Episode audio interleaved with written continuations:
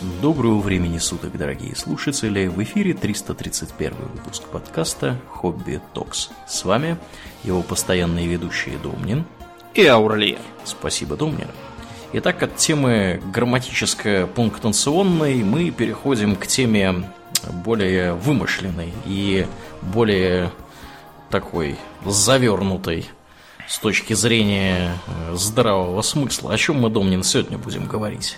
Мы поговорим с вами о путешествиях во времени, связанных с этим парадоксах, потому что действительно сама идея времени пока что настолько сложна и недоступна скудному рассудку простого человека, угу. что самое простое путешествие во времени, по идее, должно создавать огромное количество парадоксов, которые совершенно непонятно как стыкуются с простейшим здравым смыслом, с общей специальной теорией относительности. Кстати, есть э, да, такая школа мысли, которая именно из-за временных парадоксов критикует теорию относительности. Да. Говорит, что она не все объясняет. Ну, здесь надо вот что сказать, что при всей нашей интеллектуальной мощи человечества как такого вот единого целого, мы, э, несмотря на то, что догадались изобрести э, эти теории относительности, да, к сожалению, мы не очень пока понимаем природу самого вот этого времени. То есть, э, с точки зрения обывателя, да, мы можем наблюдать вокруг нас трехмерное пространство, и четвертым измерением является, собственно, время, которое то есть в пространстве мы можем перемещаться, да, в любом направлении, там, вверх, вниз, там, влево, вправо, назад, вперед и так далее. А вот со временем такого не получается, потому что время у нас имеет э, тенденцию течь из будущего, извините, из прошлого в будущее. Вот. И как бы примеров того, чтобы время у нас обращалось, Э, и текло из будущего в прошлое, мы, в принципе, таких примеров не знаем. Поэтому э, все, о чем мы, собственно, будем говорить, и все вот эти вот э, измышления, которые человечество накопило о том, как вообще возможно ли путешествие во времени, они сугубо, скажем так, вымышленные. То есть угу. мы никак это проверить не можем. То есть, да, сейчас мы с вами будем заниматься схоластикой чистой воды, да, да, на да. самом деле. То есть это будет нечто вроде, э, как вот средневековые ученые э, разглагольствовали о том, сколько там ангелов может поместиться да. на острие иглы. Э, это многократно пародировалось как средневековыми авторами, так и более современными, типа Салтакова-Щедрина. У него там в рассказе про орла мецената ученый дятел писал работу «Была ли замужем баба Яга?» Примерно такая же бессмысленная э, получалась да, фигня, но поскольку это довольно интересно с точки зрения гимнастики для ума, а также с точки зрения художественной литературы, которая на основании вот этих вот хронопарадоксов и идеи путешествия во времени э, развела уже целую кучу сюжетов интересных, сняты интересные фильмы, например, 12 обезьян или, скажем, серия игр Red Alert тоже на этом строится. Да, да. Угу. Вот, поэтому мы про это и поговорим. Значит, вообще идея путешествий во времени появилась в фантастике и около фантастики достаточно давно. То есть э, еще в 19 веке там все это расцвело, но бывало и раньше, даже в 18 веке. Вот этот э, Фадей Булгарин наш в начале 19 века написал книгу, где там предсказывал летающие машины и железные дороги, на которых крепостные будут возить барину оброк в 29 веке. Это достаточно занятная такая иллюстрация для инертности человеческого мышления. Он мог себе представить летающие машины, но вот то, что бары крепостные исчезнут, это ему было никак не понять. Угу. А потом можно вспомнить э, книжку про э, Янки при дворце короля Артура, этого самого Марка Твена. Да, да, да. Это Помним как бы пер, первый попаданец, да. Или вот э, про Рипа Ван Винкля, который заснул там в горах каких-то. Вот, и проснулся уже совершенно в другую эпоху, там все умерли его, все считают давно умершим там и так далее. Но считается, что хронофантастика, собственно, начинается с э, произведения Герберта Уэллса «Машина времени». Конец 19 века. На самом деле он изначально написал там какой-то рассказик, потом он его немножко расширил, и получился э, короткий, достаточно, особенно для Уэллса, роман. Э, на самом деле, к нашей сегодняшней теме он имеет достаточно отдаленное Опосредованное отношение. отношение, да. Да, потому что это в первую очередь та, также сатира на социальные процессы, как их понимал Герберт Уэллс. То есть э, некий хронопутешественник отправляется э, в будущее, там очень далекое, 800-2701 год, и обнаруживает, что человечество достигло состояния полного покоя, ничего не происходит и не развивается. И оно развилось на две разные ветки, на таких инфантильных э, элоев, которые живут на поверхности и пляшут, поют и ничего не делают полезного. А содержат их э, сидящие под землей, не способные выдерживать солнечный свет, морлоки которые, с одной стороны, их всячески обеспечивают, а с другой ночами выходят и их пожирают. Причем, что интересно, Элои, хотя их осуждают, но при этом ничего ровно не предпринимают, чтобы что-то поделать. Молодцы какие. Совершенно не самостоятельные, да. Дальше он э, едет еще дальше в пространство и время, там уже совсем полный трэш, человечество деградировало до каких-то маленьких э, мохнатых тварюшек на манер зайцев – угу. которые щиплют травку. Да. И потом все. Конец там всему. Короче, полное дно не... ожидает человечество. Да, Уэллс, угу. да, он был преисполнен пессимизма. По этой причине его экранизации, которые происходили после середины 20 века, там уже все обычно переперто. Там про буржуазию и пролетариат уже ничего нету. Вместо этого там вводятся всякие новые сущности, типа того, что его там невеста погибает, он пытается вернуться в прошлое и спасти невесту. Вот это вот уже, собственно, ближе к нашей современной ну да, да, теме. теме, да, и нашим, нашему пониманию временных парадоксов. А, самый, пожалуй, популярный из временных парадоксов это парадокс дедушки. То есть Константин что... Макарыча на деревне дедушки мне на приходит. Дедушки, да. Да, я дедушку не била, а я дедушку любил. Угу. Если вы отправитесь в прошлое и убьете своего дедушку, пока он еще не успел породить вашего папу, то спрашивается, как вы можете существовать, если вас как бы никто не породит. Да. А с другой стороны, раз вы не можете существовать, кто же тогда убил дедушку? Спрашивается. Загадка. Угу. Да. И непонятно, как это все, как это все будет работать. То есть, может быть, и объяснение этого парадокса может быть множество. Угу. Это вообще характерно для э, хронопарадоксов. У них всегда много объяснений. Э, вариант первый. Э, Путешествие в прошлое невозможно в принципе, потому что прошлого уже нет. Можно только попасть в будущее. Причем из него попасть обратно к себе опять же уже нельзя. Поэтому парадокс дедушки просто не существует и не представляет никакого интереса. Но это скучная гипотеза. Давайте лучше какую-нибудь другую возьмем. Например, э, гипотеза э, детерминизма, она же гипотеза защиты временной последовательности.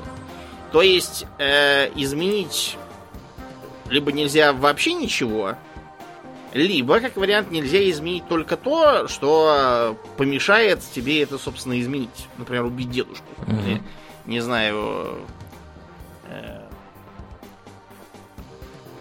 как вот в этом самом, в Футураме было, там же тоже упоминается парадокс дедушки. Фрай случайно попадает через аномалию в прошлое, встречает там своего дедушку и, пытаясь его уберечь, случайно его убивает. После этого он встречается с девушкой, э, спит с ней, вот, и выясняется, что она его бабушка. Так что... Сам оказывается. Дедушки решается элементарно. Фрай сам себе дедушка. Но понятно, что это как раз э, нарочитый стеб над этим парадоксом и попытками его объяснять.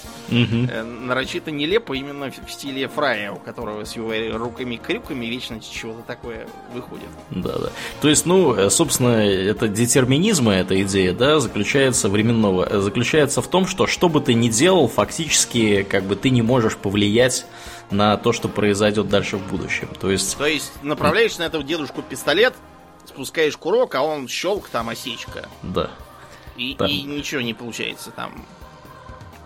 Хочешь его зарезать, а всякий раз почему-то только царапины какие-то получаются криворукости. Хочешь его Да. отравить, э, Да, травится кто-то другой. Еще Мгм. кто-то там. Хочешь его машиной сбить, она глохнет там или еще что-то случается. Короче, не дает тебе время совершенно никак э, поменять, по крайней мере, то, э, что уже произошло для тебя. И поэтому парадокс просто невозможен. Мгм. Совершенно. Э, Есть э, другой вариант. То, что э, парадокс приведет просто к схлопыванию этой вселенной, и все, она на этом кончится. Такой радикальный вариант. Вариант номер два. А, того, что вселенная никуда не схлопнется, а наоборот расхлопнется на две. Да. То есть, э, что существует э, бесконечное множество вселенных, и в них во всех все различается вот до, до, э, до самых мелких деталей. Где-то дедушка убит, где-то не убит, где-то дедушка завел не там одного сына, а десятерых сыновей, там, или где-то сына он завел, а тот оказался там бездетным, и поэтому не получилось никакого. А Вот. И просто, когда ты убиваешь дедушку, то ты хоп и создаешь вселенную, где дедушка был убит неизвестно кем. Э, Каким-то мужиком. Ты в ней существуешь, в твоей прошлой вселенной не меняется ровно ничего. То есть ты фактически переместился из своей старой вселенной во вновь порожденную новую. Да, тобой, где дедушка убит. Вот То и есть всё. в старой вселенной никакого противоречия при этом не наблюдается. В старой вселенной ты по-прежнему, дедушка по-прежнему как бы был у тебя, Да. не породил убитый. сына, да. породил внука, внук уехал в другую вселенную, и там убил совершенно другого Да, дедушку. да, именно так. Э, ну, кстати, типичный пример Рик и Морти таким вот занимались. Э, Только единственное, что они там никого не убивали, они там, так сказать, Они это- убили один. Они не убивали, да, но они, например, попали в одну из вселенных, где они оба погибли Мгм. при неудачном эксперименте. И они, значит, трупы тут же зарыли где-то там на дворе, сами Да, да, да. Типа того, да. На самом деле очень наглядно объясняется, как вообще вот эта вот идея с мультивселенной, она работает, да. Да, да, такой вариант тоже возможен. Мгм. Да. Э, Подвид этой гипотезы это так называемая гипотеза сейвскаминга. Что это То такое? есть вселенная одна, Мгм. но э, ведет она себя как несколько. То есть при определенных изменениях та вселенная, которую знал, просто прекращает существовать, ты не можешь обратно туда попасть. То есть, как бы домой не вернуться, дома просто нету. Мгм. А она просто меняется так, хопа, на другую похожую, в которой бы э, что-то что другое там случилось, тот же дедушка был убит. Есть еще один вариант. Эм, Это гипотеза о потере мотива. То есть, эм, если ты э, хочешь как бы поехать куда-то и там что-то сделать изменяющееся, то уже само это хотение означает, что там через полчаса там или через неделю, когда ты там соберешься, собственно, отправляться в прошлое, Мгм. оно уже как бы будет, и ты уже прямо сейчас, только захотев, уже увидишь э, изменения от этого твоего хотения.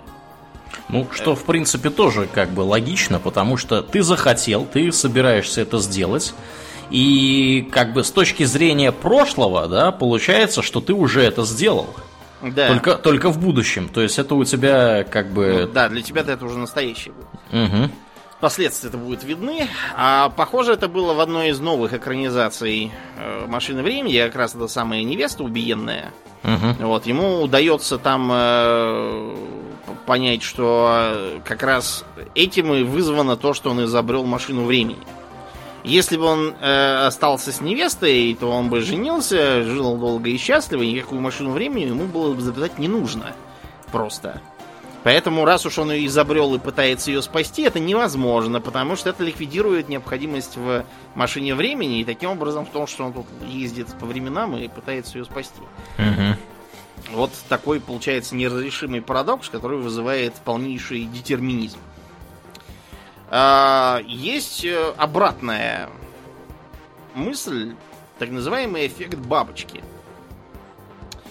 Э, Эффект, кстати, совершенно научный, и, правда, он относится не столько к э, путешествиям во времени, сколько к теории хаоса. Это там такой эффект есть, который озна- обозначает непредсказуемую систему. Там, от того, что там где-то махнула бабочками, крылышками, и там где-то на другой стороне планеты произойдет тайфун Мгм. допустим, какой-нибудь. Э, Самый известный э, э, пример это, разумеется, произведение Рэя Брэдбери «Грянул гром».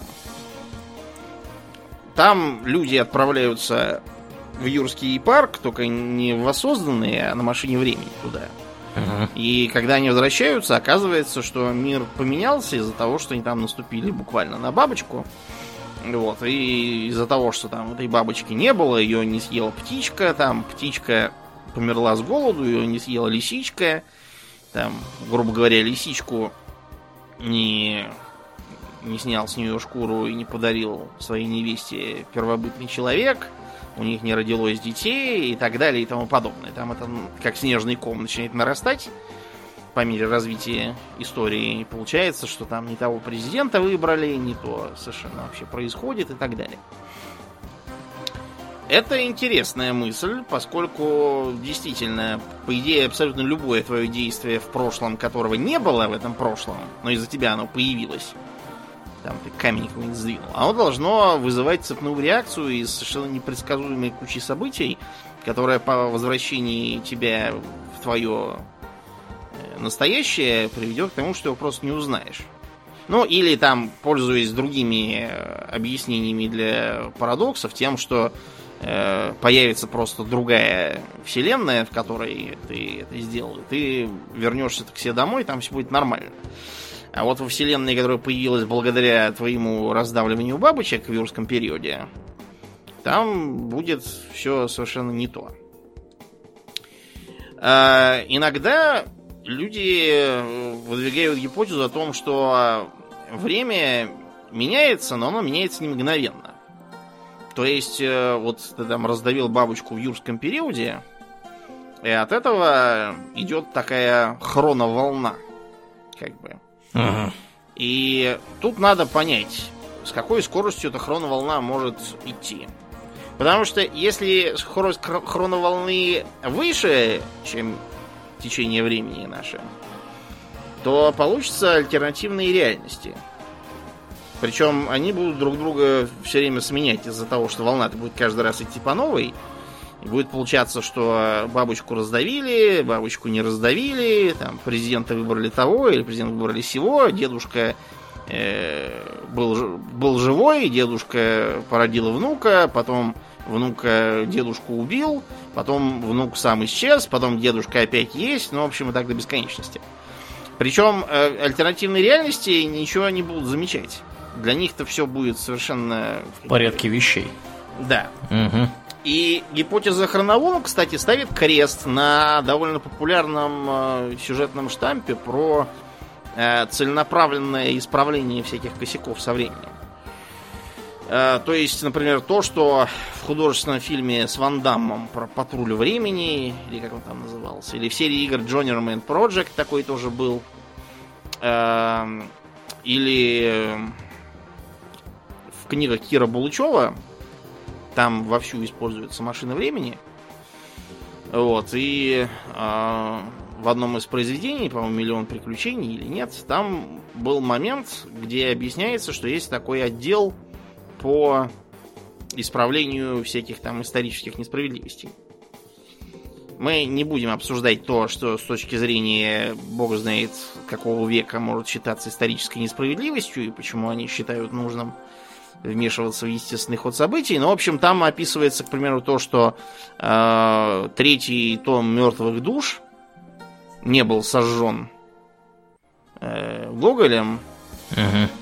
Потому что его там вовремя агент подменил на стопку пустой бумаги. Или то, что, например, можно почитать там из библиотеки Ивана Грозного всякое, которое сгорело, а они типа из пожара все выносили. Э, поскольку книжки эти все-таки детские и довольно наивные, с нашей точки зрения, как взрослых, там непонятен такой момент, зачем, например, было э, именно из э, пожара выхватывать прямо эти книги. Почему нельзя было там за день до этого явиться, все свистнуть?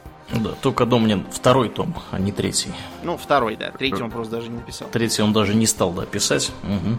Хотя изначально все задумывалось как трехтомник. Угу. Ну, это вообще довольно популярная фигня, когда что-то задумывается как трехтомник, а потом автор помер там или раздумал, расхотел. Писать-то надо. Уже две да. написаны книги. Ага. Бывает, да. Всякое иногда просто, просто не сняли. Вот. А, кроме того, есть еще такая такая гипотеза, как э, темпоральная константа. Значит, темпоральная константа предполагает, что хотя ход времени в целом там может по-всякому меняться, но по неясным причинам э, периодически попадаются какие-то события, константы, или объекты там, да, или люди, которые не меняются никак. Совершенно. Э, можно это по-разному э, воспринимать. То есть, например, в том же Red Alert, да, с чего там все заваривается? С того, что э, Эйнштейн отправляется в прошлое, чтобы убить Гитлера. Гитлер, надо вам сказать, это вообще очень такая знаковая фигура для хронофантастики и хронопарадоксов, потому что очень многие из произведений в этом жанре оперируют как раз идеями о том, а что бы было, если бы... Если бы Гитлер погиб. Ага, да, или убит ага, целенаправленно, да. или еще там что-нибудь случилось бы. То есть, э, что там, э, кто говорит, это, все вещи разные. Одни говорят, что если бы Гитлер был убит, то все равно бы это повлекло Вторую мировую войну, которая бы мало отличалась от того, что мы видели. Просто потому, что роль личности в истории не настолько велика, насколько хотелось бы Гитлера убивателем. Да уж. Потому что каким бы злым не был отдельно взятый э, австрийский художник, он не в силах привести в движение кучу стран, и десятки и сотни миллионов человек – э, с тем, чтобы они взялись воевать. Для этого были объективные причины, в которые Гитлер просто вписался на одну из э, действующих ролей. Если бы он там, не знаю, шею себе свернул молодости по пьяни, э, вместо него было бы там какой-нибудь Гиммлер или еще там кто. Такой же. Подменил Есть... бы его. Да. да. Другая э, мысль говорит о том, что, предположим, война бы все равно была, но при этом бы в ней победила Германия. И убив, убившие Гитлера вернулись бы домой и обнаружили, что там везде свастики, везде все маршируют, говорят Зиг Хайль и тому подобное и так далее. Угу. А на месте их дома там какой-нибудь циклопический автобан построен. Да. Никого из их родней давно нет, всех газовые камеры загнали. А, с Гитлером есть еще одна такая для путешествия во времени забавная мысль, так называемый закон Годвина для хронофантастики. Что это за закон? Закон Годвина это шуточный закон, который гласит, по мере разрастания дискуссий в интернете, вероятность употребления сравнения с Гитлером или нацизмом стремится к единице. Ну, то есть, если попросту, чем, чем дальше срач, тем быстрее кто-то кого-то обзовет фашистом, да. Гитлером, там, да, да, да, да, да, да. Знакомая ситуация, да. Да, любит народ этот э, аргумент от Гитлери. Да. Угу. Как говорится. Так вот, а для хронофантастики этот же закон звучит как то, что э, по мере увеличения возни там, с прошлым, вероятность победы Гитлера во Второй мировой войне стремится к единице. А почему именно так? Ну, во-первых, потому что альтернативная фантастика связана со Второй мировой очень популярна. Просто потому что, во-первых, там достаточно очевидные были бы изменения. То есть литеративная фантастика, связанная, допустим, с победой центральных держав в Первой мировой войне, она, ну, я не знаю, честно говоря, как ее писать. Вот что бы там было. Абсолютно непонятно. А со Второй мировой понятно, что было бы генерал-план Ост, вот, всякие там э, бургундское государство на месте Южной Франции. Угу. Вот, вместо Британии какой-то там заповедник для охоты на недочеловеков и тому подобное. Великая Италия, Великая Финляндия, там какой-нибудь Туркестан, Великая Японская империя. Ну, в общем, откройте «Человек в высоком замке» и почитайте. Там все, все то же самое. Или включите там этот Вольфенштейн новый. Э, на это нам могут возразить все то же самое, что и про самого Гитлера. Да, действительно, какая-нибудь там мелкая возня могла бы что-то поменять в ходе конфликта. Вот для э, чисто гимнастики исторических познаний давайте попробуем прикинуть несколько точек бифуркации, которые бы могли. Например, э, Гитлер мог бы быстрее послать танки на помощь э, окруженному Паулюсу. Потому что в реальности, когда генерал Год поехал, там уже можно было никуда не ехать. Сидеть на месте. Или, допустим, э, что было бы, если бы, э, например, операцию «Морской лев» э, решили бы довести до конца и отложили наступление на Советский Союз. И Британию бы разбомбили. Такие Трудно сказать, но э, понимаете, Вторая мировая это война очень длинная, сложная, с кучей факторов, и скорее всего какие-то изменения в том или в чем ничего бы не дали. И кончилось бы все примерно тем же самым. Может быть, там было бы убито больше народу, может быть, меньше народу, может быть, там бы закончилось в 44-м, может быть, в 46-м. Но, скорее всего, все бы кончилось именно так, потому что к этому были объективные предпосылки. Германия, несмотря на все свои замечательные качества и сумрачные гении, она имела очень ограниченные ресурсы. У нее было не так много своего народу, а всякие там вспомогательные хильфс-полицаи. Это очень ненадежный и сомнительной боевой эффективностью народ. Все их союзники, начиная от итальянцев и кончая там всякими румынами с хорватами, это такие воители. Да. В основном по пьяни за столом. Так что, скорее всего, все кончилось бы тем же самым, чисто по закону больших чисел. Но, тем не менее, идея очень популярна и часто используется. То есть, например, первый Red начинается с того, что Гитлера Эйнштейн таки истребил. Вот, возвращается в прошлое, и оказывается, что там Второй мировой в 40-е не было, но к началу 50-х таковая война все равно началась началась э, чьими стараниями? И нашими, естественно. Кровавый тиран Сталин, да. Да. Угу. Всем говорит, что там заставки я, конечно, посмотрел. Там такой Сталин говорит, что типа одна смерть, трагедия, миллион смертей, статистика.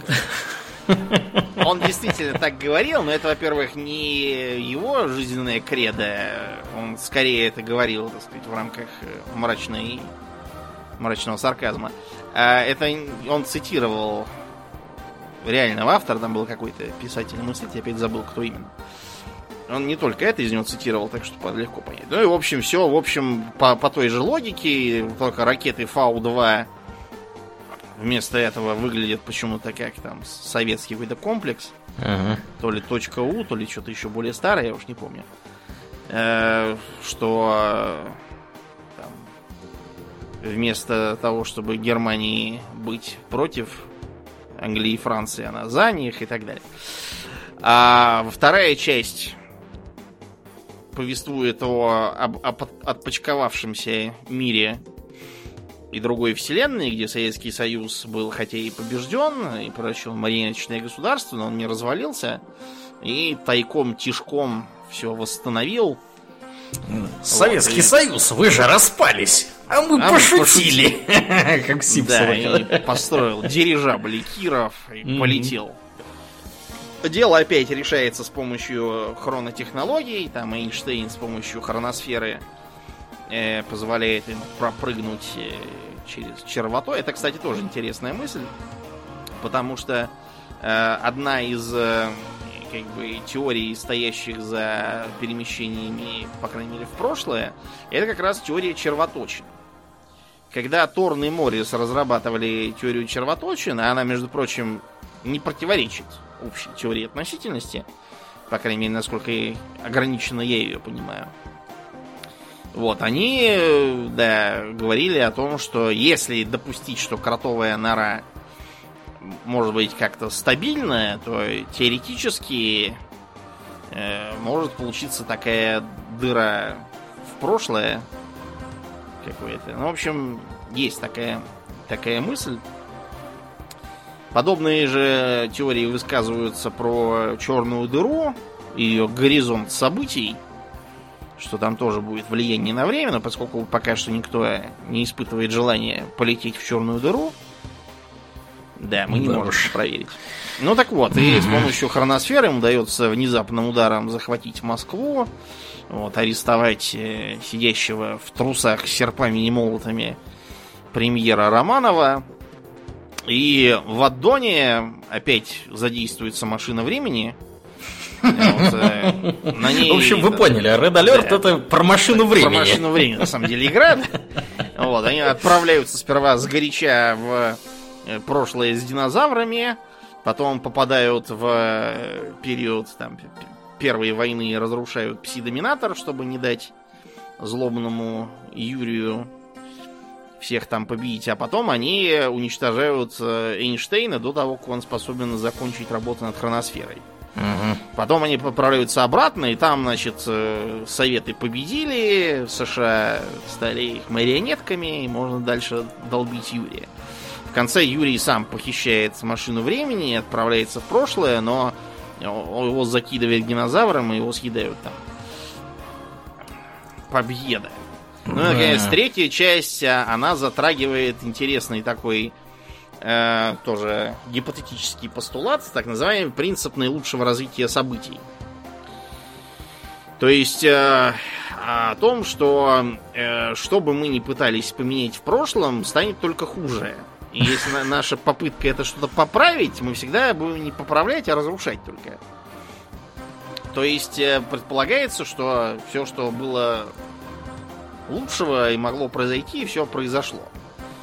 Э, часто это связано как раз с этим самым приходом Гитлера к власти, а в третьем Родолерте это выглядит как э, подправка в прошлое уничтожение Эйнштейна. Кстати, как, если он же изобрел машину времени? Как то можно отправиться в прошлое и уничтожить его, если машина времени таким образом не должна существовать?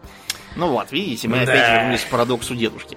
Короче говоря, когда возвращаются настоящие. Оказывается, что полковник Черденко в этой версии мира э, премьер-министр. Хорошо так поднялся. А, но зато э, помимо существующих существующего альянса стран Запада появилась еще империя восходящего солнца, ездящая на огромных боевых человекоподобных роботах, размахивающая плазменными катанами, и всяким таким прочим. А разбомбить их ядерным оружием советским нельзя, потому что ядерного оружия нет, и Эйнштейна это не было. Вот и оружия тоже нет. Можно подумать, без Эйнштейна не открыли бы да, оружие. Можно подумать, он единственный, кто... И, ну, и да. вообще, Эйнштейн, как бы, технически, это же не он создавал ядерное оружие. Это он, да, он создал теорию относительности, а также работал с э, теорией там, расщепления атомного ядра, но как бы бомбу создавали. Там целый творческий коллектив работал, да? Да, там Курчатов, да. Я думаю, что чуть попозже допетрили бы и без Эйнштейна. Всяких. Это, между прочим, тот же самый пример, что и с Гитлером. И без Гитлера была бы Вторая мировая война. Угу. И с Гитлером также и тут.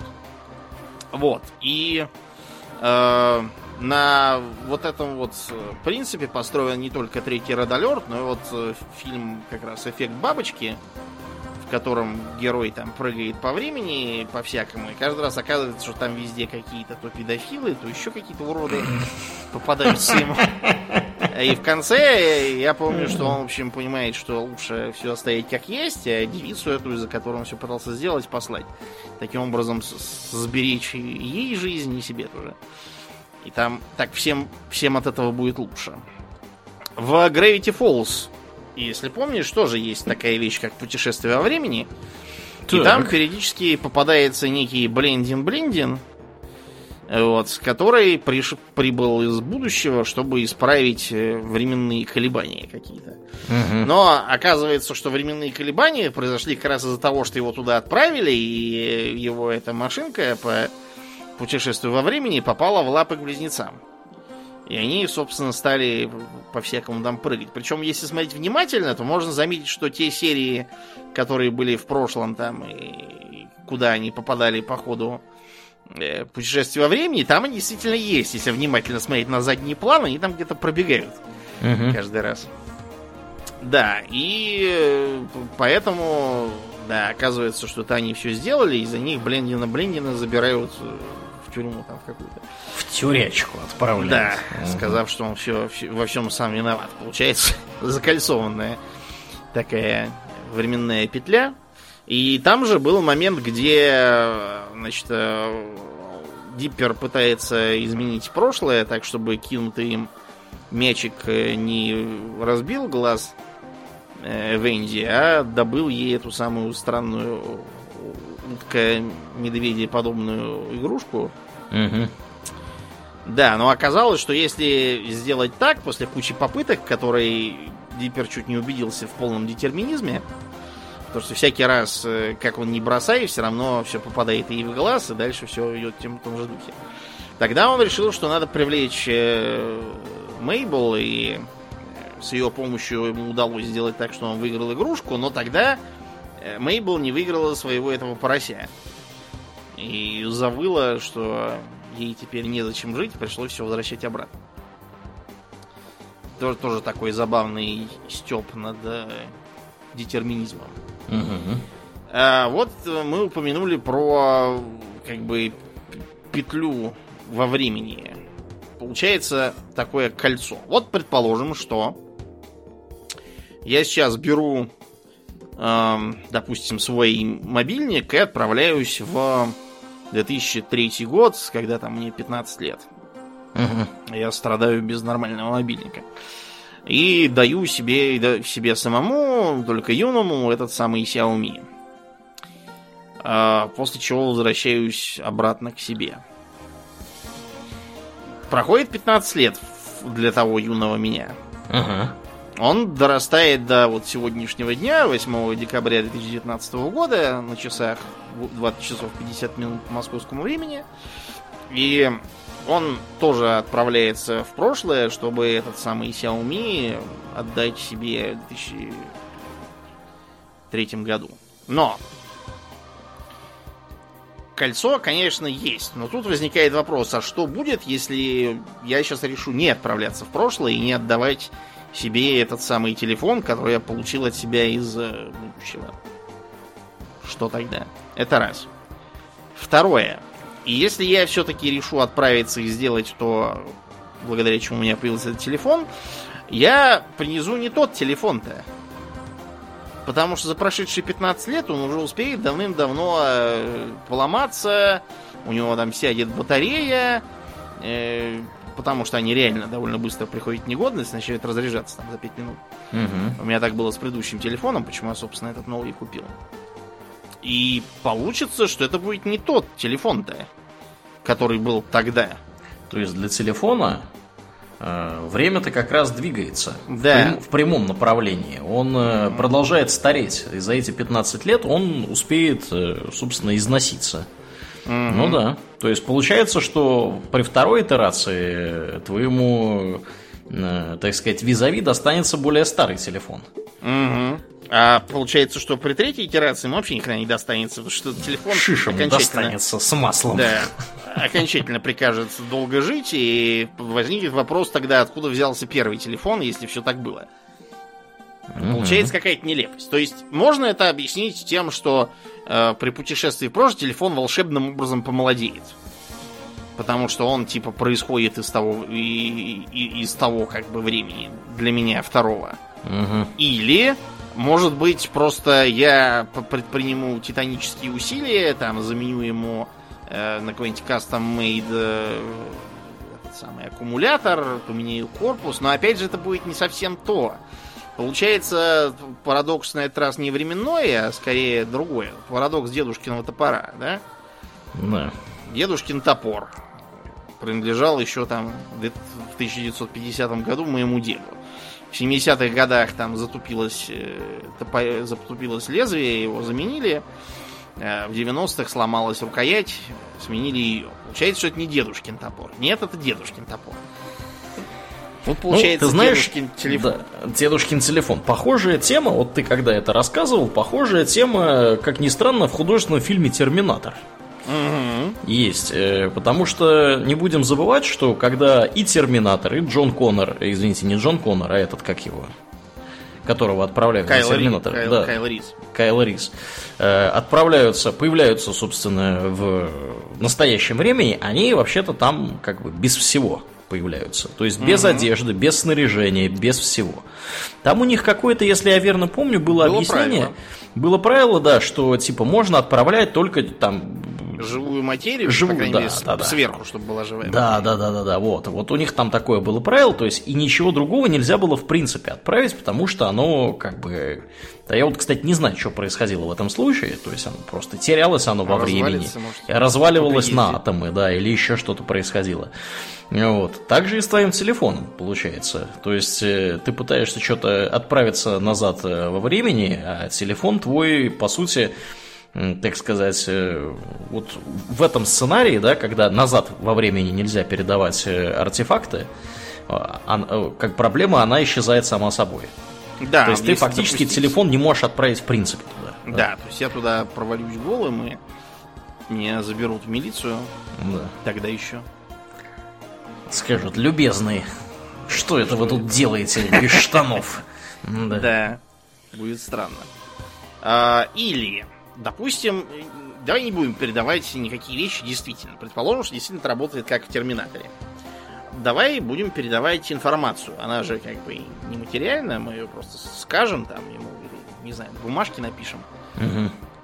чтобы подсунуть ее ему в карман в какой-нибудь.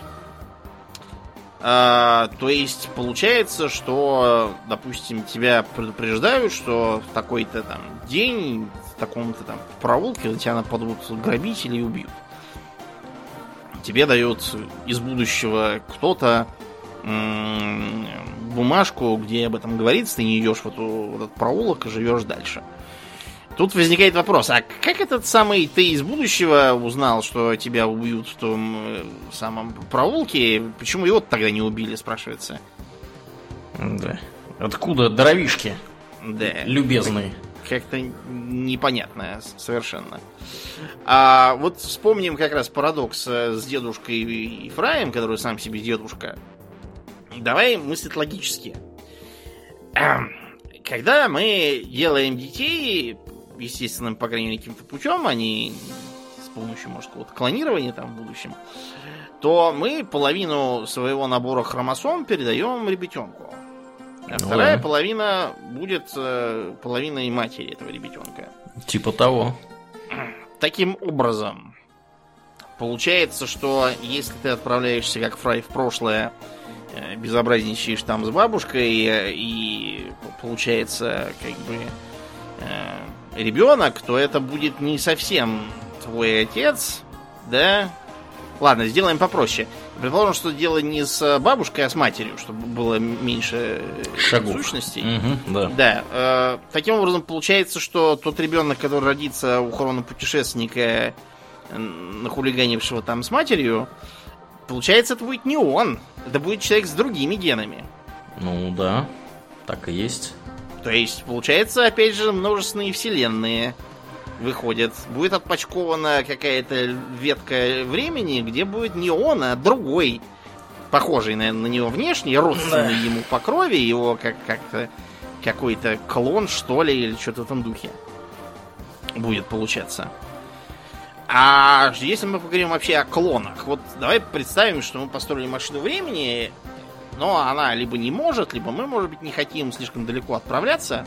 Угу. Вот, мы вместо этого решаем поставить такой эксперимент. Вот я шагаю в машину времени, вот, и отправляюсь, допустим, в м, прошлое, там, на 10 минут назад. Важно, когда эта машина уже была. Допустим, мы ее изобрели там неделю назад. Отправляемся в прошлое там на полчаса, где-то не очень большое время. И там я встречу сам себя, возящегося с машиной.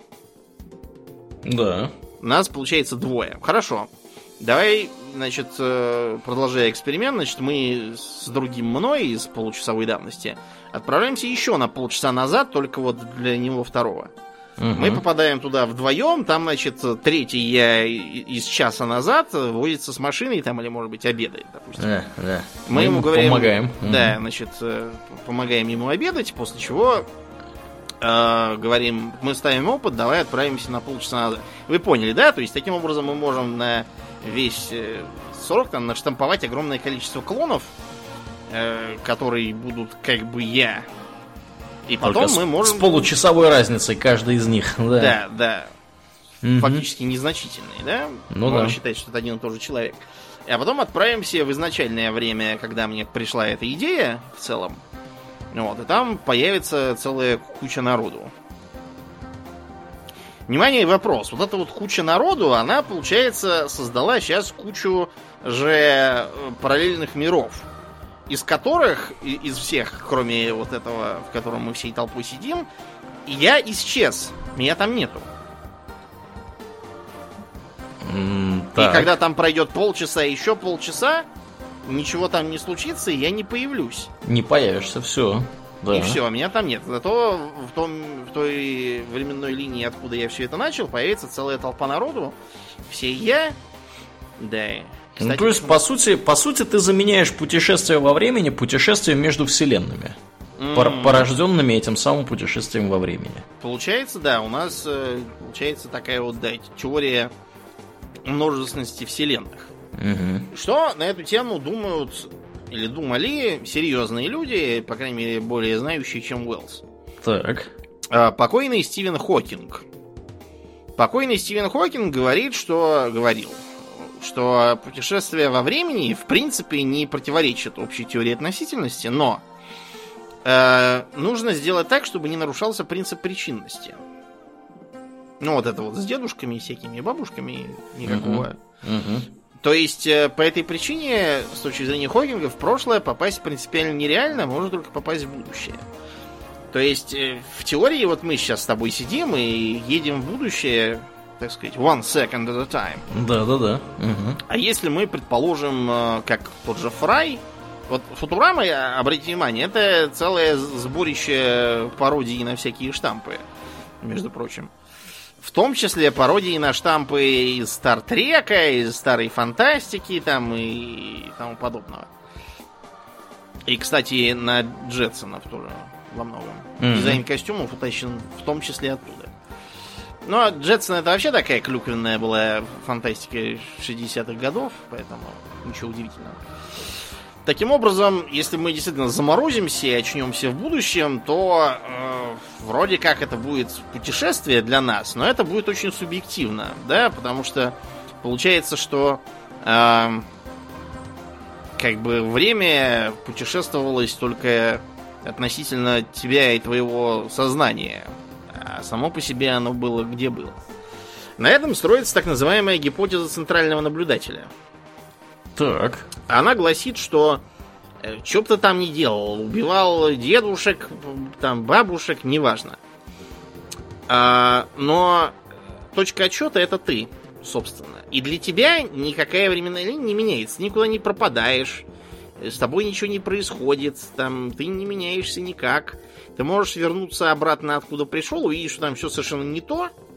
Вот. И если ты занимался не убийствами дедушек, а давлением бабочек там или еще чем-то таким, то ты даже встретишь себя. Но это будет будешь не ты, а просто твой как бы заменитель, да, твой аналог, который, может быть, будет немножко не так выглядеть, там, немножко... А, понятно. Угу, угу.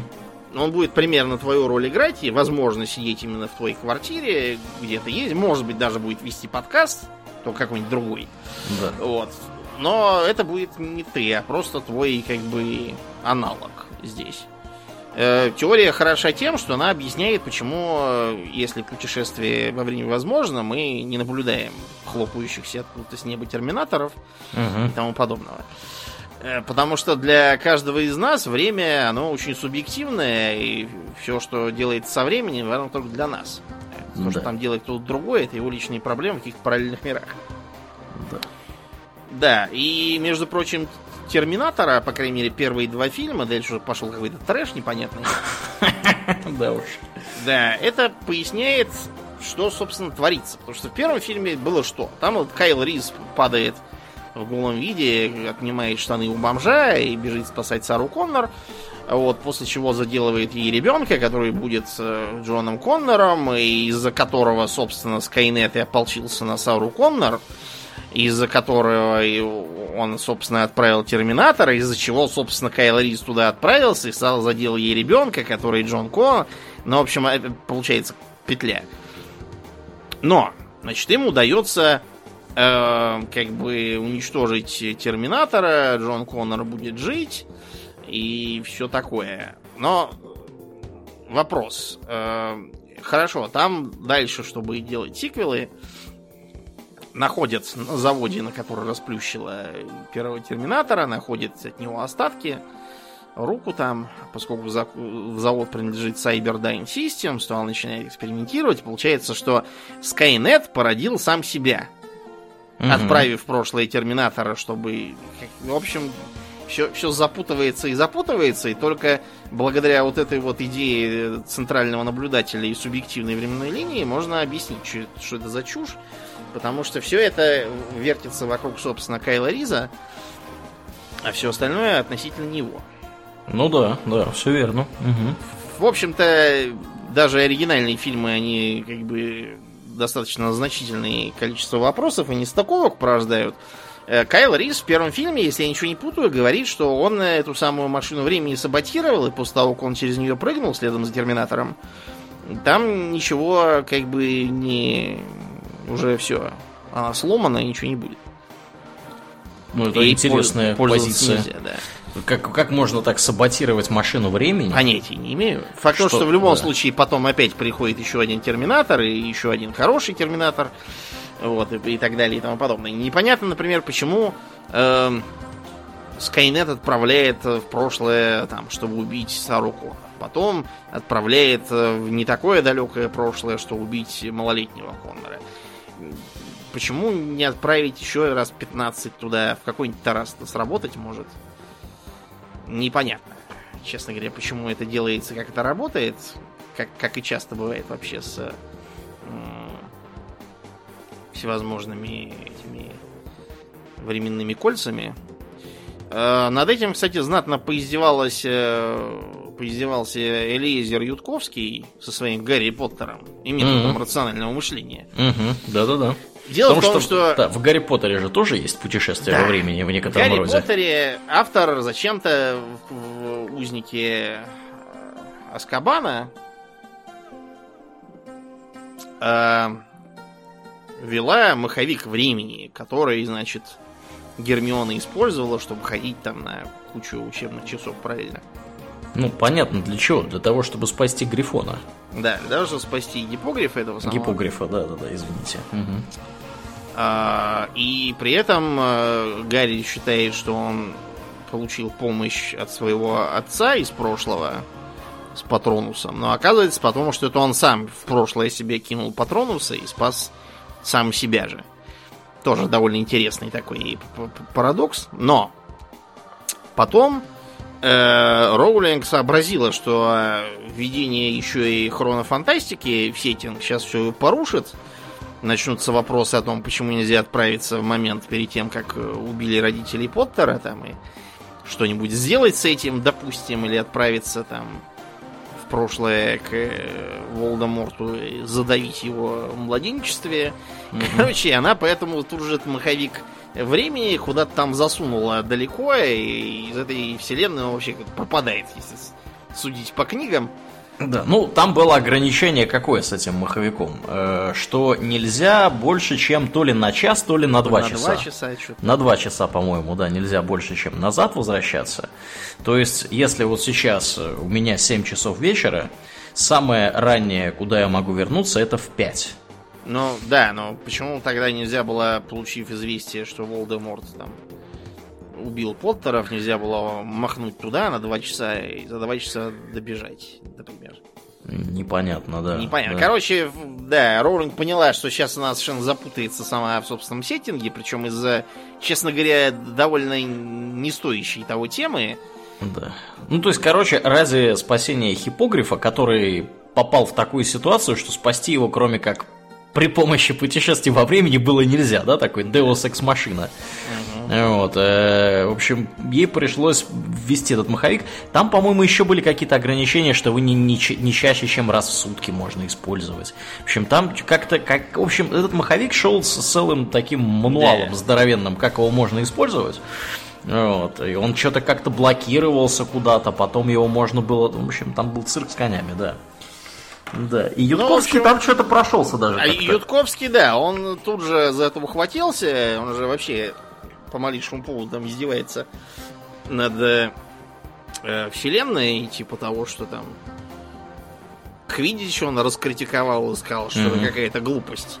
Такое впечатление, что взяли нормальные правила и ввели в него какого-то идиотского ловца, который просто э, обесценивает усилия всей команды, потому что пойманный снич всегда определяет, кто победил, неважно, сколько там забили этих самых мечей, какие там кольца, всегда очков из этого слишком мало, а от снича много. И такое впечатление, что э, правило придумано для слабоумного принца, который хотел играть, но не мог запомнить правила, вот для него ввели э, блестящую фигнюшку, которую надо ловить. Да, да. Ну, на самом-то деле мы понимаем, что правила были введены для Сделаны, того, да, чтобы, чтобы чтобы, один мальчик мог да. да, геройствовать там. Это вообще, кстати, распространенный прием. Если там вы видите какой-нибудь э, странный вид спорта, там обязательно будет какое-нибудь идиотское правило, которое позволяет одному главному герою все, всех нагибать, а всем остальным быть на роли мебели. Э, Вот, и убиваться там в случае чего. Так было, например, в э, обоих фильмах, я не знаю, они по книге или просто сами придуманные, роллербол. Было два таких фильма, там про какой-то зверский спорт. Сейчас, конечно, очень наивно выглядит, но тогда вот мы с Азаматом смотрели, было весело. И там тоже такие же странные правила, из-за которых протагонист там может на самом деле один играть вообще это. Все остальные больше для красоты.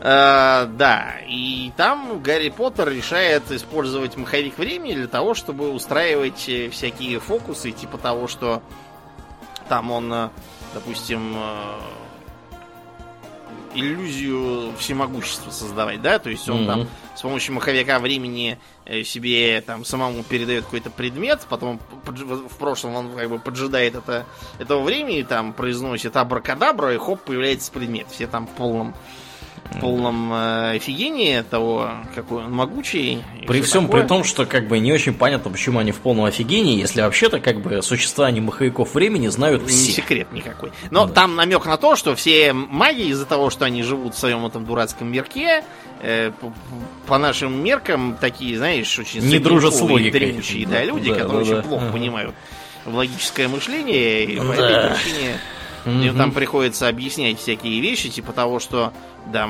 помнишь, там а, доказывалось им, что превратить, допустим, э, не знаю, кирпич в воду там или в воздух нельзя.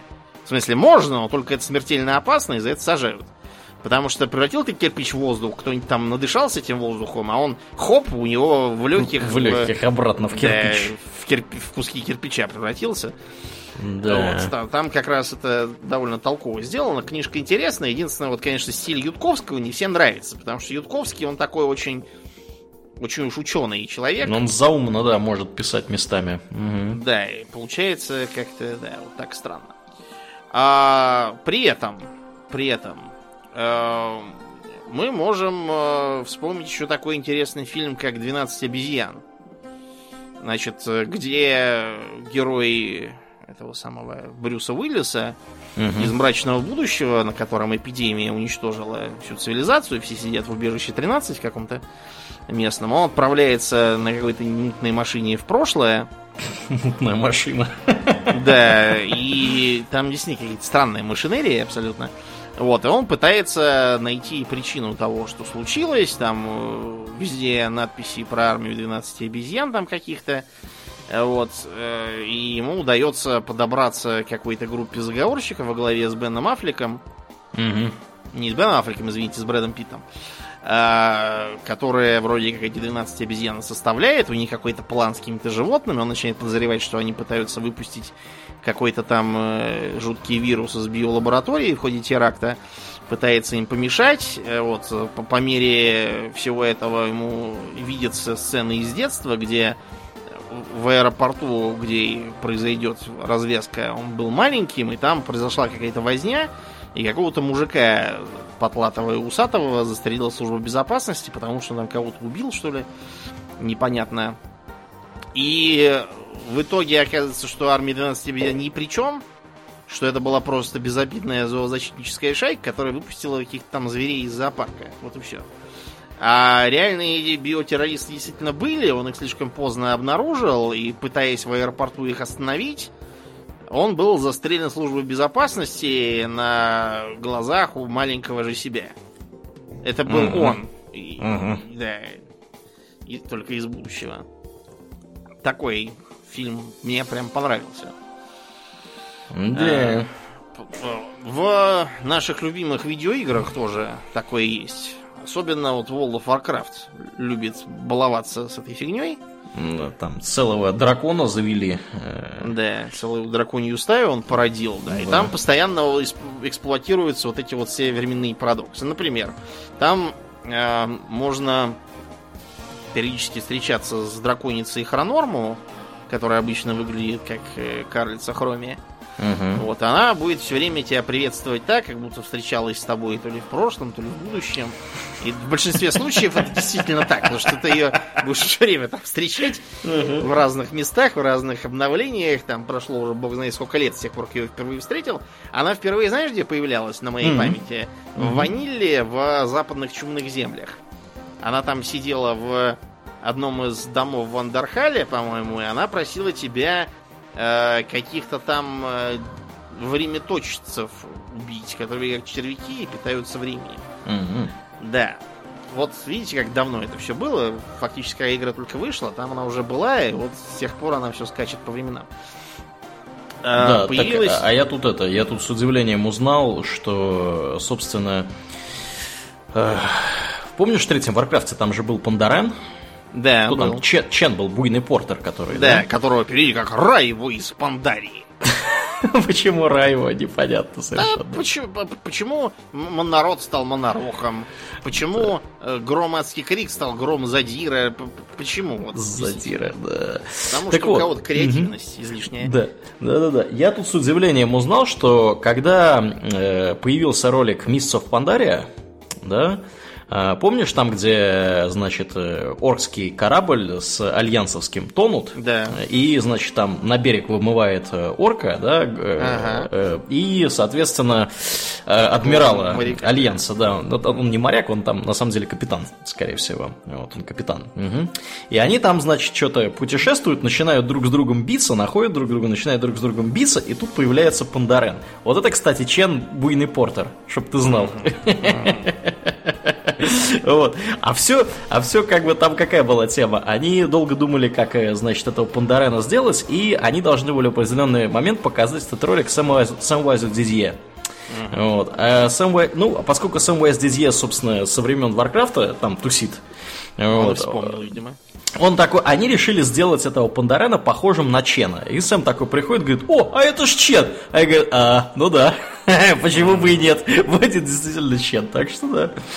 Ну да, вот. ну вот видишь, сколько там, да, яиц заложено было разных пасхальных. Да, да. Не очень. Ну Мгм. и потом, значит, есть же целая локация пещеры времени, эти самые, Да, да. в которых можно отправиться там в разные интересные места Например, э, побываете там при открытии темного портала, при разорении Артасона Стратхольма, при побеге Тралла из Кутузки.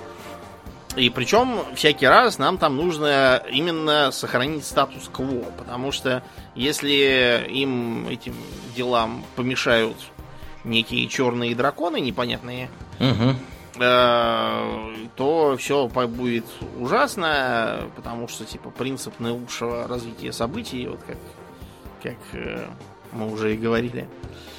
А при этом э, черные эти драконы, бесконечная драконья стая, как они там себя называют, э, Мгм. они пытаются как раз, судя по их речам, э, помешать случиться, например, открытию темного портала, и чтобы разразилась война там, и тому подобное. Э, Тем не менее, нужно именно защищать эту э, эту вселенную нашу, потому что иначе все будет совсем плохо, видимо. И под конец оказывается, что э, пропавший э, во времени Наздорму Угу. это, собственно, и есть э, предводитель бесконечной драконьей стаи, который себе как-то там поменял имя на Мундрос какой-то или Угу. В русской версии, кстати, его по-другому немножко пе- перекорежили, видимо, чтобы звучало по, поэстетичнее с точки зрения русского языка. Угу.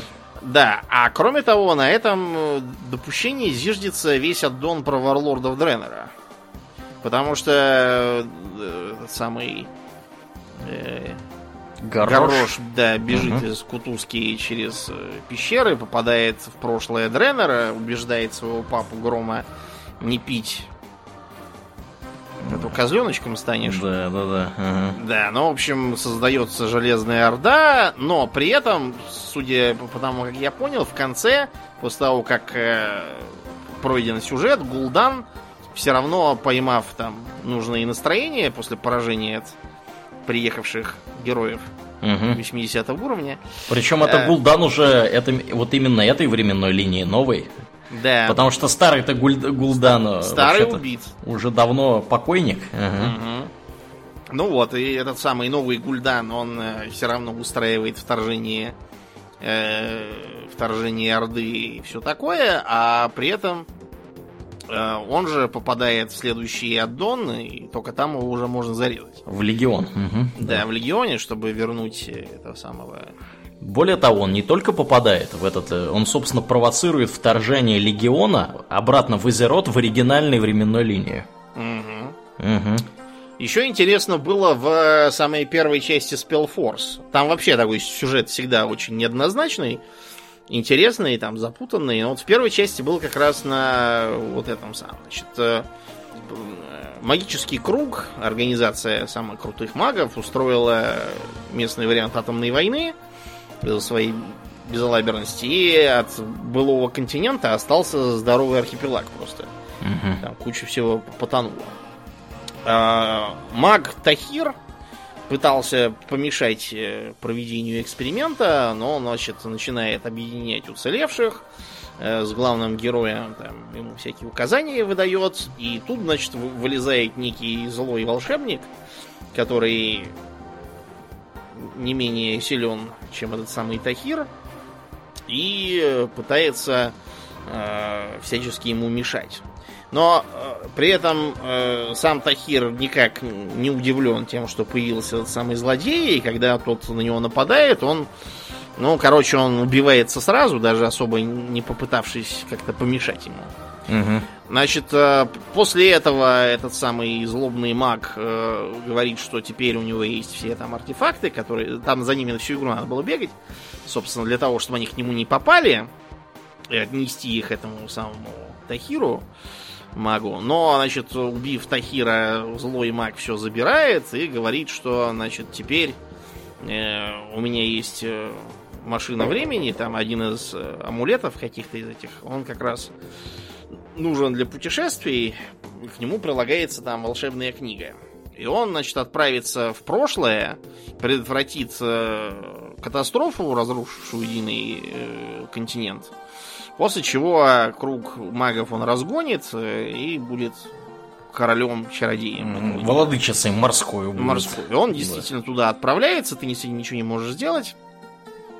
Вот. И в итоге показывается, что значит, он попал в прошлое, значит, начал там работать над своим планом, но по мере своего взросления он стал как-то умнее и понимать, что сама, сама по себе эта идея была опасной и ненужной.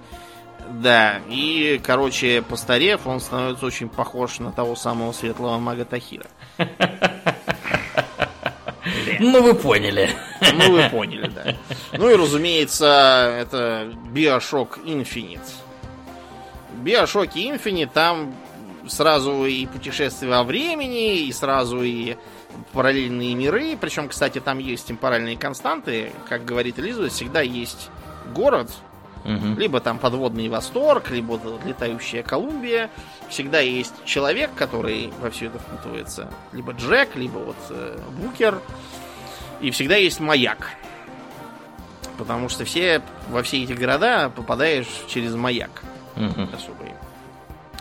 И там оказывается, что, во-первых, фраза, для которой, с которой у Букера начинает сюжет, э, принеси, приведите нам девочку и избавьтесь от своих долгов. Она вовсе не о том, чтобы ему отправиться в Колумбию, найти там молодую Элизабет и э, куда-то ее отвезти. Она была из его прошлого, когда он сильно проигрался в карты, и ему э, из параллельной реальности, где есть э, близнецы Лютесы, которые вообще-то один и тот же человек из разных миров, просто в одном мире женщина, а в другом мужчина. А так они объединяются и ведут свои исследования параллельных миров. Э, они хотят приобрести его дочь для его же, только из параллельной вселенной, где он не отказался принять крещение. А поэтому не спился. Вот, и Э, основал ту самую Колумбию, но из-за того, что он сильно постарел, он не может иметь детей, и у него нет наследника. И вот они, значит, покупают э, у него в обмен на долги дочку у того букера, который еще букер, а не Захария Комсток уже.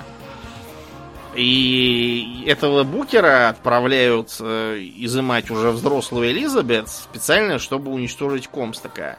А также, чтобы придать ей полную силу и она могла манипулировать параллельными мирами. Mm-hmm. Э, в итоге... Лихо закручено, да, я смотрю. Да. Плюс там еще был э, мир, где будущее, где уже старая Элизабет.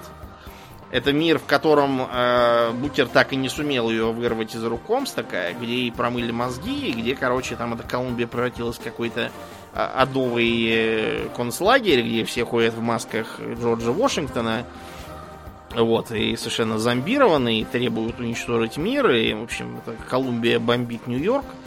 А старая Элизабет говорит, что ничего не может сделать, и только просит картинку с клеткой отправить э, в прошлое той Элизабет, которая там еще сидит и ждет. Да, там прямо все закручено у, у, у, совершенно. Причем даже объясняется, что а многие события предыдущих биошоков, они были навеяны именно этой самой Колумбией. А с другой стороны, из Колумбии тоже многое утащено из будущего восторга подводного. Так что, да, там, конечно, мозги можно сломать совершенно. И то, что в конце оригинальной кампании куча разных Элизабет топит Букера в ручье, где он должен был креститься и стать Захарией Комстоком, там, я потом дня три, наверное, ходил, как мешком по башке стукнутый. Да. Вот это поворот да, называется. Я, да. я люблю просто, да, сюжеты, где вот это повороты. И, между прочим, даже в нашем любимом Fallout для шутки такое было. Угу. Там во второй части можно напорол... Я только один, правда, раз его находил, потому что я всегда играю с низкой удачей. Угу. Вот, там такой портал, через него можно попасть в довоенное убежище 13, найти там э, лучевой пистолет уникальный, а кроме того, э, чтобы оттуда выйти, нужно вытащить водяной чип из, из компа. Таким образом, испортив систему фильтрации воды и спровоцировав весь сюжет первой и косвенно второй части. Да. Таким же образом. Прикольно. Ну и завершим, пожалуй, да, тем, что вспомним про э, Киру Булычевскую эту э, сто лет тому вперед, которая у нас более известна по экранизации «Гости из будущего», который на самом деле что-то типа сериала по нынешним меркам. Угу. Да, был прямо культовый, культовый телефильм такой. Э, даже несмотря на то, что там куча всякого не канона. Ну, например, в книгах Алиса Селезнева описывается как как рослая даже для 21 века светловолосая пацанка, которую там принимают то за баскетболистку, то за волейболистку, то еще там за кого-то. Вот. А кто, кто ее играет э, в художественном фильме? Наталья Гусева, которая выглядит как низенькая, темноволосая э, девочка с загадочной улыбкой и такими мерцающими таинственными глазами. Она что-то знает. Да, и вот там, да, особенно... Ну, сейчас, конечно, читать это интересно, поскольку мы знаем, что никакого коммунизма так и не вышло, хотя, кто его знает, что там будет к 2080 году. Да. Может быть, Хрущев просто на сто лет немножко ошибся, а так-то к 80-му все будет на самом деле так. Но там понятно, что многие вещи, они просто строятся на экстраполяции существующего, типа того, что рядом со Станкинской телебашней там построены еще три более крупных башни.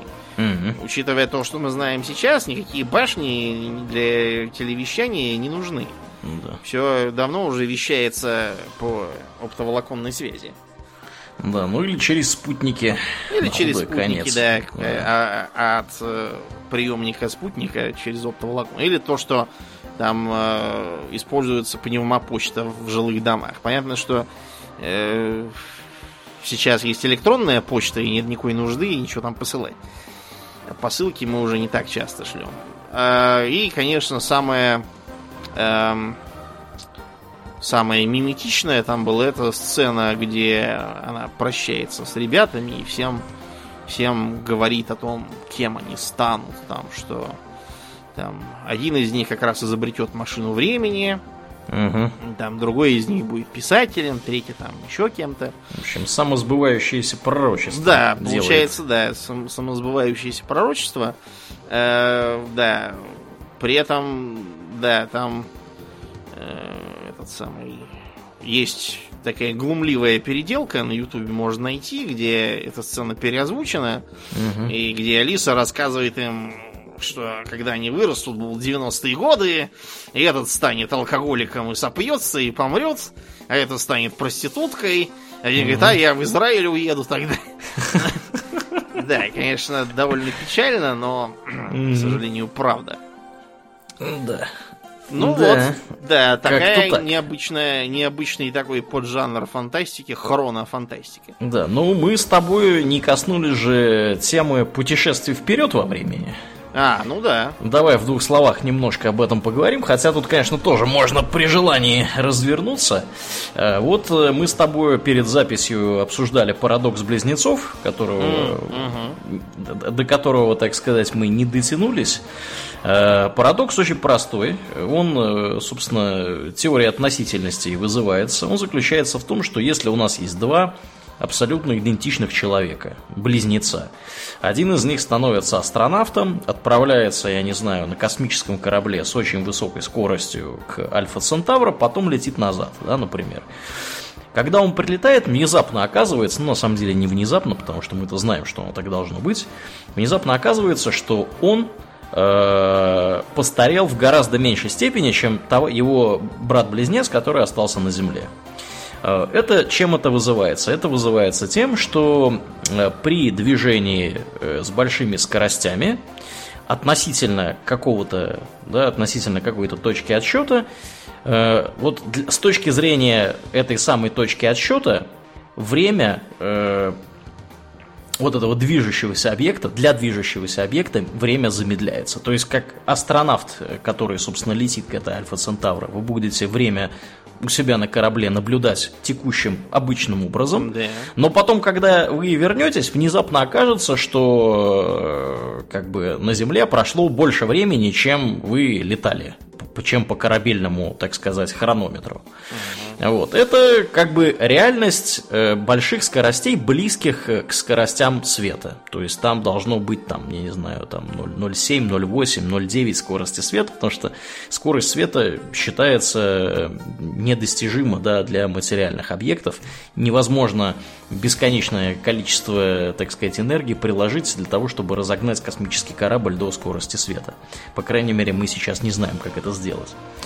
Вот, то есть вот такой вот замечательный парадокс. Кроме того, э, есть э, школа мысли, которая утверждает, что, ну, собственно, из, те, из той же самой теории относительности, только более второй, вытекает э, то, что если вы находитесь вблизи э, источника гравитации мощного, например, черной дыры, например, черной дыры, да, то э, время там течет медленнее, чем за пределами. То есть, чем, чем, так сказать, вы ближе к этому источнику находитесь. При этом я так понял, что ты когда будешь чем ближе, тем ты больше будешь ускоряться, но для тебя время будет замедляться пропорционально, и для тебя этого ускорения не будет. Как бы. Да, ну то для тебя в любом случае время будет течь как обычно. Причем, более того, не очень понятно, что вообще происходит за горизонтом событий, когда вот ты, например, да, на своем космическом корабле э, сваливаешься за горизонт событий черной дыры.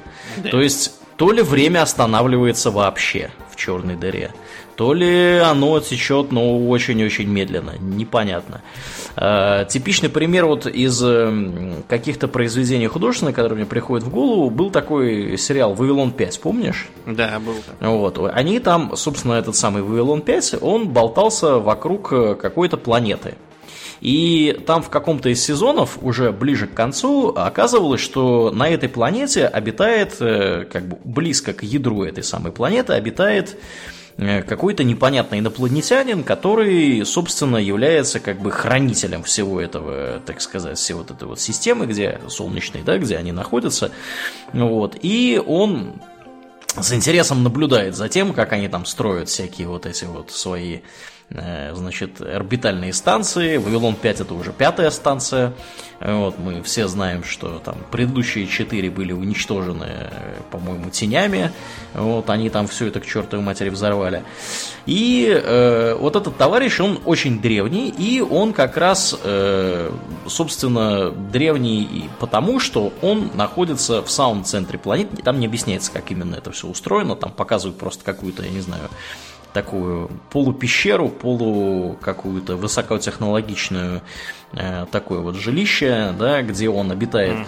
И э, он вот сохранился с давних пор исключительно за счет того, что он находится вот в этом самом гравитационном колодце планеты, то есть близко к ядру. Там для него время течет э, как бы медленнее, чем на орбите да, вокруг этой планеты. Вот. Э, вот такая вот тоже есть интересная штука.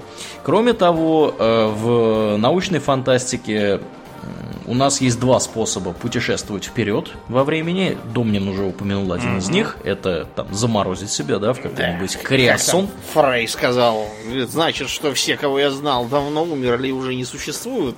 Ура! Типа того, да. Вот. Э, есть разные как бы варианты этого дела. На самом деле не очень понятно, как это все можно было бы организовать для людей, но мы прекрасно знаем как минимум один вид животных, которые умеют впадать в спячку.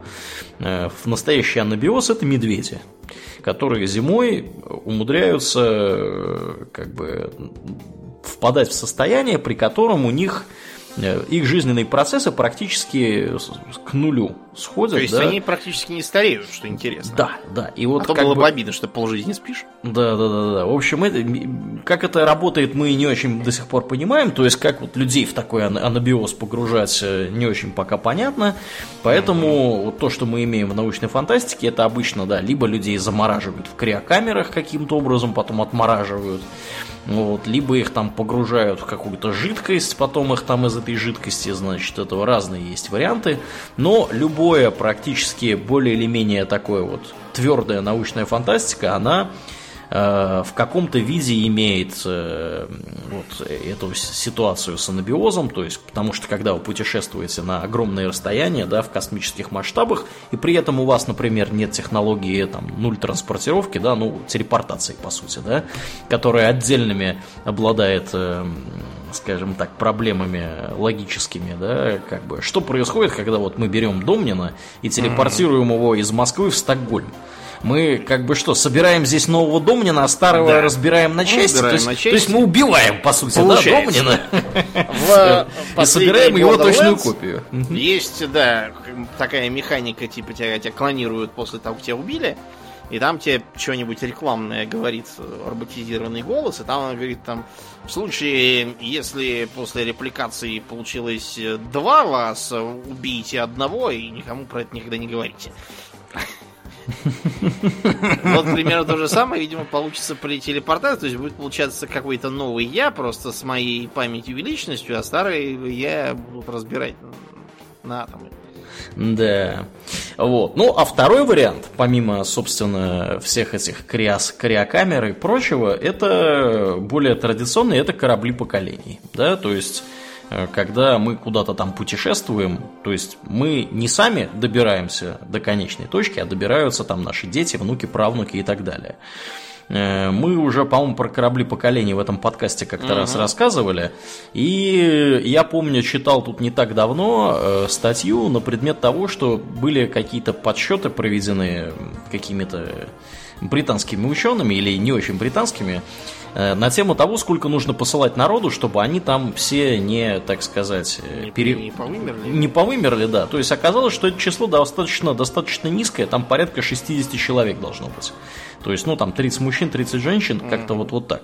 То есть, вот этого количества народу на самом деле оказалось вполне себе достаточно для того, чтобы э, человеческая популяция могла существовать практически там я не помню, какой у них там был временной горизонт, но вот они куда-то там, значит, рассчитывали там на, то ли на несколько сотен лет, то ли еще на что-то такое. Э, то есть вот оно тебе, пожалуйста, тоже решение проблемы путешествия как бы во времени вперед, но не для конкретного персонажа, а для группы лиц. Вот, когда не так важно, кто конкретно окажется в этом самом будущем. Ну и э, еще 2 копейки, да, свои, 5 копеек. Угу. 5 копеек это э, по-английски 2, да, вроде, 2 цента вставляют. Да. Ну вот, это, мы так вставляем 5 копеек.